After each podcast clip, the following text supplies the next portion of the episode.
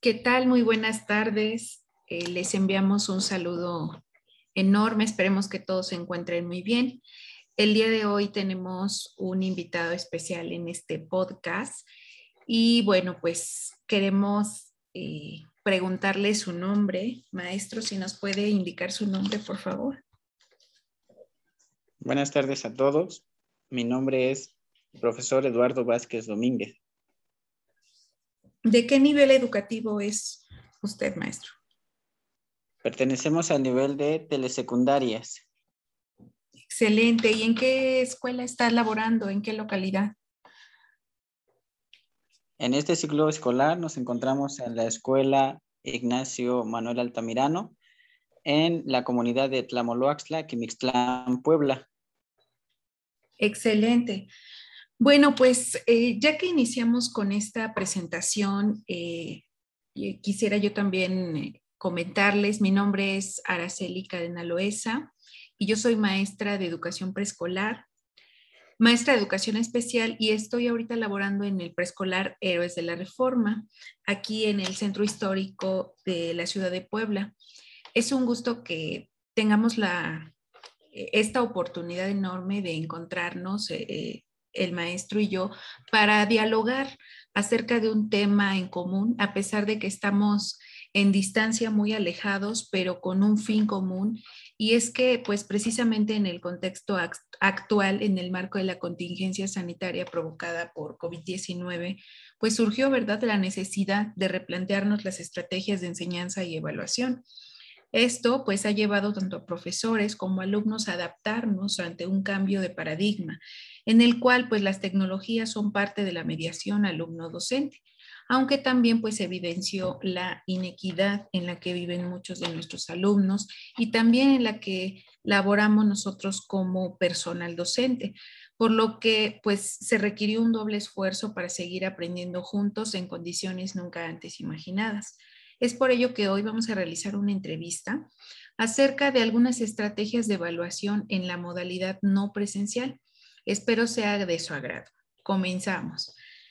Bueno, maestro, pues quisiera comenzar esta entrevista eh, con alguna que nos pueda compartir usted, de acuerdo a su experiencia, eh, sobre los cuestionarios en línea. Vamos a, vamos a ir hablando de varios temas, pero quisiera arrancar con esta opción. Creo que los cuestionarios siempre son fundamentales para nuestra tarea educativa, pero bueno, ahora que estamos a distancia, ¿nos podría usted platicar qué es un cuestionario en línea? Sí, maestra, claro. Eh, como usted mencionaba, eh, hay muchos temas por abordar y la situación que nos aqueja hoy en día tiene muchas eh, pues situaciones o estrategias que hay que implementar. En este caso, los cuestionarios en línea, que son una herramienta digital para recuperar información valiosa acerca del aprendizaje de los alumnos, pues este permite revisar la mayor parte de los conceptos, datos o ideas considerados importantes sobre algún tema en particular. Muy bien, maestro. Eh, ya que nos comentó acerca de, a qué se refiere como tal el cuestionario en línea, me gustaría que nos comparta una ventaja y una desventaja. Claro que sí. Mire, la ventaja en esta ocasión, pues es la inmediatez en el manejo de la información, la amplia cobertura y además es gratuita. La principal desventaja, en este caso, también hay contratiempos, que es una herramienta que no permite la recolección de datos offline, es decir, que si no tienes conexión a Internet, no es posible contestar el cuestionario, lo que usted decía, a lo mejor la brecha digital que, en la que nos encontramos. Claro que sí, lo ideal sería eh, contar, pero bueno, también estamos ante una diversidad de situaciones y debemos eh, ser conscientes de los diferentes escenarios. Eh, bueno, aquí, ¿cuáles serían algunos ejemplos de cuestionarios online o aplicaciones? Pues existen diversas este, aplicaciones. La más conocida, creo que últimamente o sonada, es lo de Kahoot y eh, encuestas de, Google, las que se encuentran en, en, las plataformas, digamos, más accesibles. También se encuentra Tribinet, Kisis y Formative. Claro que sí. Pues yo creo que con estas eh, que nos está comentando, valdría la pena darnos eh, una revisión en, Internet y aventarnos a, explorar estas opciones. Yo creo que siempre es bueno este, tener, tener un abanico de opciones y sin duda con esto que nos ha compartido, pues yo creo que nos, nos abre ahí la, el horizonte para poder investigar más a fondo sobre estos cuestionarios. Me gustaría pasar a otra de las estrategias y es precisamente los foros de debates. ¿A qué se refiere un foro de debate online, profesor? Bueno, pues en este caso son los foros virtuales, constituyen un canal de comunicación por Internet que ofrecen un nuevo espacio de interacción e intercambio de conocimientos sobre un tema específico entre los participantes del mismo. Una ventaja es que se llevan a cabo de forma asincrónica, permitiendo así que la comunicación se dé en los espacios de tiempo que mejor se adapte a cada participante. Claro que sí, yo creo que esta es una opción muy buena debido a que eh, no necesitamos estar todos conectados al mismo tiempo. De repente, este, yo creo que es muy común decir es que se me fue la señal o no tenía o inclusive la luz y entonces eh, siendo eh, de manera asincrónica, pues en el espacio que cada quien tenga puede hacer su participación para que nadie se quede fuera de, de este foro, ¿verdad? ¿Y qué es lo que nos aporta en términos de evaluación de los aprendientes? Pues en este caso eh, nos ofrece un escenario para promover el respeto, la tolerancia, entre algunos otros valores, igual apertura hacia la opinión de los demás.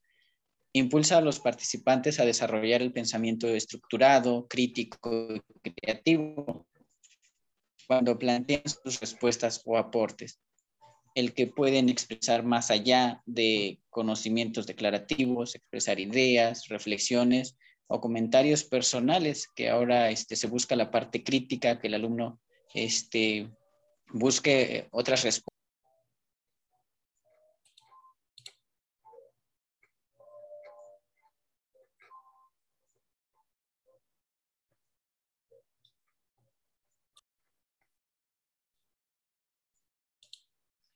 Bueno, maestro, continuando con esta entrevista, me gustaría que nos pudiera compartir cuáles son los retos a los que se enfrenta el docente al gestionar foros de debate virtuales. Pues eh, los retos son muy diversos y existen muchos, pero les mencionaré algunos. En este caso es la generación de la cultura de participación en los estudiantes. También eh, el crear foros que apoyen el logro de los objetivos de la evaluación y moderar el foro retroalimentando, mediando e incitando a la participación en una cultura de respeto a la diversidad de ideas. Muy bien, maestro, muchas gracias. Pues yo creo que podríamos comentar alguna otra estrategia como pudiera ser la exposición. creo que siempre eh, desde generaciones anteriores, la exposición es una herramienta por excelencia que se ha utilizado en educación y en este caso poder eh, transportar esta, esta estrategia a algo digital, ¿no? Que pudiera ser en un video o en un audio. Entonces, ¿es posible realizar una evaluación mediante un video o un audio, maestro? Claro que sí, maestra. Existen, eh, pues, eh, estrategias o instrumentos de evaluación que podemos adaptar, adaptar a un, este, a un video o a un audio. Eh, por ser materiales este, visuales o audiovisuales, en este caso, son una herramienta que ayudan al alumno a, a construir aprendizajes demostrativos en su proceso de enseñanza-aprendizaje a través de contenidos conceptuales, procedimentales y estratégicos y al docente le permite evaluar el aspecto como capacidad de comunicación, de análisis, de interpretación, de creatividad, de innovación, de convivencia y de trabajo en equipo, entre otras. Muy bien, maestro, gracias. ¿Y considera usted que es una herramienta de utilidad? Sí, por supuesto, dado que la facilidad eh, facilita la labor docente el proceso de evaluación, permitiendo tomar en cuenta aspectos como creatividad, innovación, capacidad de comunicación, de análisis, de interpretación, y le permite al alumno expresar sus conocimientos a su manera, en su lenguaje, en su espacio y tiempo. Logra que el alumno se involucre en su aprendizaje y en sus pares, aumentando el trabajo colaborativo. El video logra que la evaluación funcione como evidencia tangible, reutilizable y como retroalimentación para el alumno, para que el alumno verifique su aprendizaje. Muy bien, maestro. Muchas gracias por compartirnos todos estos elementos. También me gustaría que podamos ahondar en algunas estrategias que no requieran como tal de conectividad a Internet, eh, porque sabemos que es, es muy complicada esa parte, ¿no? Entonces, no sé si nos pudiera compartir eh, acerca de trabajos escritos. ¿Qué es un trabajo escrito? Pues la definición de un trabajo escrito es una forma de comunicación y una comunicación adecuada solo puede lograrse cuando efectivamente tenemos algo que comunicar. Claro, profesor. ¿Y cuál es el objetivo de dejar un trabajo escrito? El objetivo es que el aprendiz, el aprendiente, eh, comunique sus ideas, resultados de alguna investigación de una manera clara, concisa y fidedigna. Muy bien, maestro. Y si usted le tuviera que dar indicaciones precisas a sus aprendientes, ¿cómo hacer un trabajo escrito? Lo primero que se debe tomar en cuenta es que el lector se debe impresionar con la claridad de las ideas, con una apariencia realmente clara. Muy bien. ¿Y cómo es considerada la preparación de un trabajo escrito? como una de las mejores maneras de aprender en profundidad acerca de un tema, eh, ya que el alumno tiene que, investigar eh, su tema de una manera muy amplia. Ya él sabrá qué información eh, puede utilizar o para realizar su, escrita, su escrito y por esta razón es parte importante de las actividades académicas de un estudiante. Claro, sí, yo creo que es uno de los elementos que por excelencia en todos los niveles, desde que uno empieza a tener acercamiento a la lengua escrita, pues yo creo que es una de las herramientas por excelencia, ¿verdad?, para trabajar con los alumnos. Y bueno, eh, adentrándonos al terreno de, evaluación, ¿qué es la evaluación teórica, maestro? Eh, en, esta ocasión, pues es la que nos permite evaluar contenidos teóricos y consiste en una valoración objetiva a través de una prueba presencial, en este caso por la contingencia, pues buscar otras este, herramientas, otras plataformas como las que mencionamos con anterioridad y pues nos da a, saber el nivel de adquisición de los contenidos teóricos de cada asignatura o materia que lleve el estudiante. Claro que sí. ¿Y para qué, para qué diseñamos este tipo de evaluación?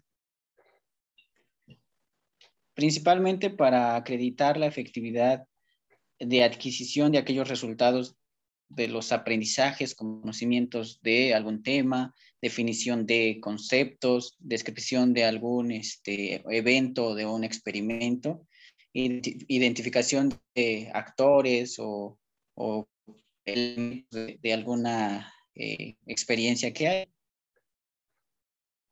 Claro.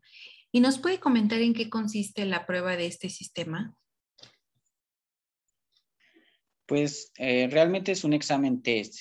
Como mínimo deben hacerse 40 preguntas con opciones, puede ser de opción múltiple, eh, siendo válido solo una de ellas. Y cada una de las preguntas se vincula con lo analizado en el curso o en el periodo que se, que se, haya, este, que se haya tomado en esta, en esta ocasión. Claro, maestro, muchas gracias. Eh, finalmente, uno de los temas importantes es la intervención educativa. Entonces, eh, yo creo que ahorita en este periodo de contingencia se evidenció más que nunca el rol tan importante del, del docente. Entonces, ¿nos podría usted compartir qué es una intervención educativa?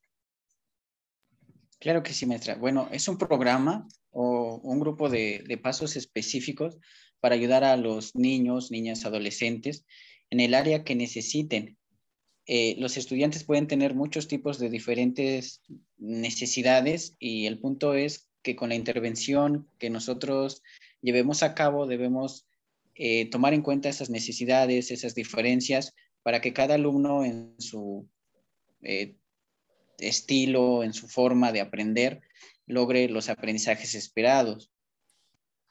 Claro que sí.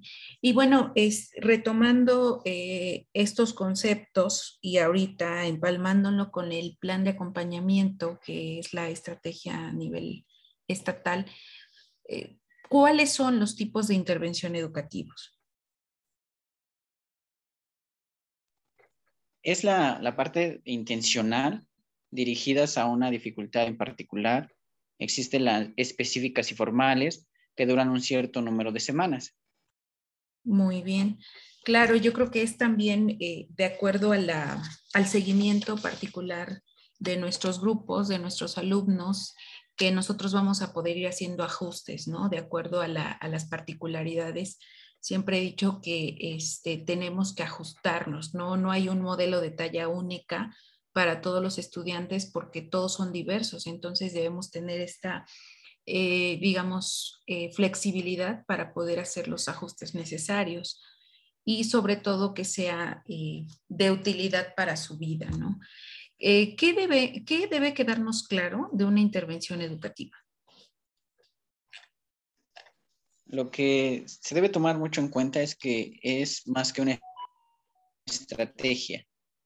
va más allá, vincula más, más elementos, arroja más resultados, se busca este, eh, no solo de, un momento, de un día, sino lo que usted mencionaba hace unos momentos, es de más largo alcance, hay que darle seguimiento, hay que ir modificando, hay que ir este, adaptando a cada estudiante, además de que incluye pasos específicos y formales para abordar una necesidad académica. Muchísimas gracias, maestro Eduardo. Pues eh, hemos llegado al final de este podcast. Espero que esta entrevista sea de utilidad para muchos docentes. Eh, ya vimos que no está dirigido a un nivel en particular, el maestro es de telesecundaria, una servidora de preescolar, pero son temas que considero que son transversales para todo, toda educación básica y que espero que contribuyan a nuestra labor docente. Quisiera concluir con esta frase, la mente que se abre a una nueva idea jamás volverá a su tamaño original, de Albert Einstein. Y bueno, pues con esto nos despedimos. Muchas gracias, maestro Eduardo, por su, por su tiempo, por regalarnos eh, su experiencia al contestar estas preguntas y espero que no sea la última ocasión. Muchísimas gracias y hasta luego.